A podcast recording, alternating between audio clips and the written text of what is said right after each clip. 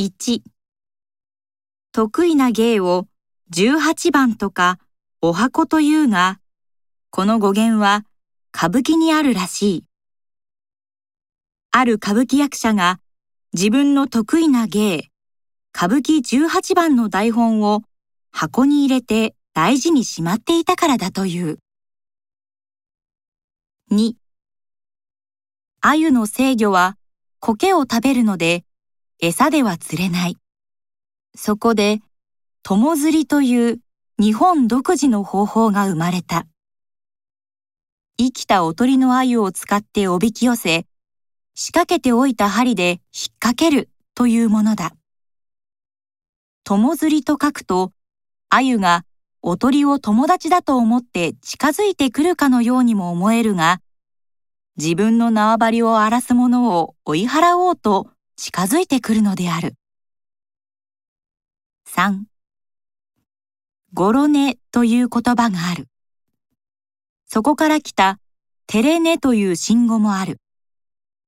要するに、サラリーマンが日曜日に畳の上にごろりと寝そべり、肩肘ついてテレビなど見ている図である。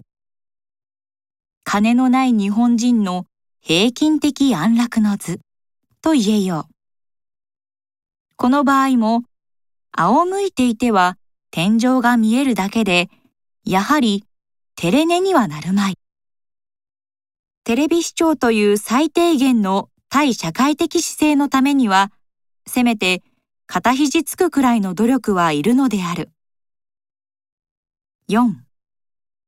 駿河湾や富山湾のように海底の地形が険しくて深海が海岸に迫っている海では、深海魚が岸近く、しかも海面近くで取れる。